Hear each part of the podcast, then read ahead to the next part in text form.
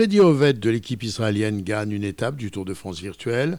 Le coureur de la formation israélienne participe au Tour de France virtuel qui remplace pendant trois week-ends la vraie grande boucle. L'Australien Freddy Oved de l'équipe Israel Startup Nation s'est imposé lors de la quatrième étape du Tour de France virtuel, une étape longue de plus de 45 km. Freddy Oved a rejoint l'équipe continentale Israel Cycling Academy, la réserve de la formation World Tour Israel Startup Nation.